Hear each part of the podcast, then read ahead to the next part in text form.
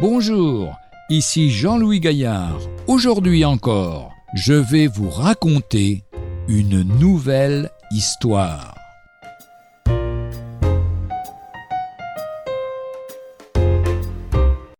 Mort pour toi. Dans l'histoire sanglante de la terreur, un incident brille d'un éclat incomparable. Le jeune Thibault, on ne sait sous quelle accusation, avait été arrêté, jugé et condamné à mort. Dans ces temps troublés, la justice était expéditive. La veille de l'exécution, le père, par une faveur très rare, obtint l'autorisation de visiter le jeune homme, qu'il trouva au bord du désespoir. Il fit de son mieux pour le consoler, et le jeune Thibault finit par s'endormir, tandis que le père, oublié par le gardien, passait la nuit à ses côtés. Bien avant l'aube, la clé grinça dans la serrure, l'appel du gardien retentit Thibault, et le père qui avait répondu présent fut emmené vers le lieu du supplice.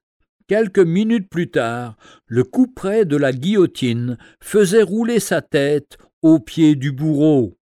Quand le jeune Thibault s'éveilla, tout étonné de trouver la porte de sa cellule ouverte, il se rendit au bureau où on lui signifia qu'il était libre, puisque le nommé Thibault avait été exécuté au petit jour.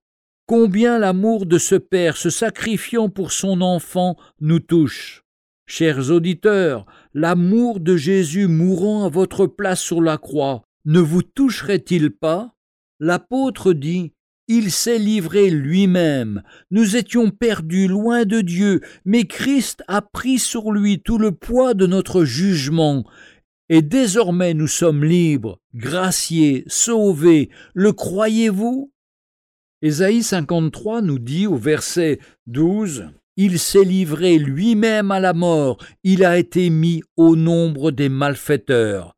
Tout ça à notre place.